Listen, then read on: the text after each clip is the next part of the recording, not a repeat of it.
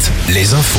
Avec Morgane Juvin, bonjour. Bonjour Arnaud, bonjour à tous. Il est important de garder ses nerfs. La déclaration d'Elisabeth Borne ce matin dans le Parisien. Elle affirme ne pas être indifférente à la colère des Français, mais ne compte pas lâcher du lest.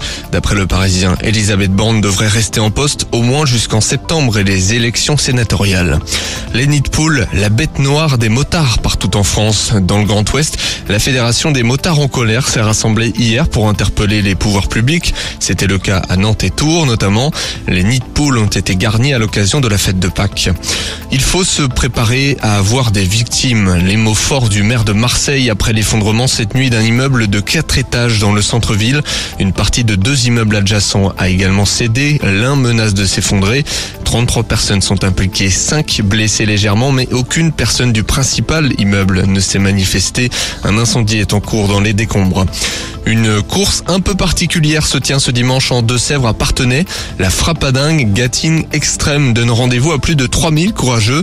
Au programme, un parcours du combattant de 6 ou 12 km avec passage obligatoire dans la boue.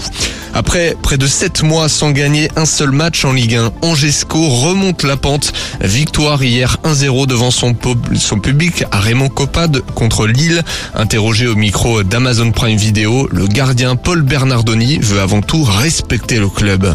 On est content, ça faisait euh, très très longtemps qu'on n'avait pas gagné. Ça fait du bien, c'est euh, comme on s'est dit aussi, c'est soit on termine euh, en roue libre et ça va être horrible jusqu'à la fin, ou soit on essaie de créer quelque chose, on prépare aussi l'avenir et on essaie de prendre du plaisir au maximum pour essayer au moins de, de défendre nos couleurs parce que comme on disait, je pense que la pire des choses, ça serait de terminer en roue libre, de pas respecter notre club et nos supporters et, et je pense que tout le monde l'a compris. Malheureusement, c'est un peu tard, mais c'est comme ça. Mais en tout cas, voilà, on essaye de, de, donner au maximum et de jouer notre, notre bateau jusqu'au bout. Le SCO qui jouera le week-end prochain à Clermont avant de recevoir le Paris Saint-Germain la semaine d'après. Le PSG qui a battu Nice hier 2-0. En Ligue 2, Niort chute de nouveau, cette fois contre Sochaux. Défaite aussi de Laval, nul de Guingamp et victoire de Bordeaux. Deux défaites hier pour les clubs de nos régions en basket élite. Cholet continue sa lancée avec une quatrième défaite de suite en championnat. C'est cette fois à Dijon.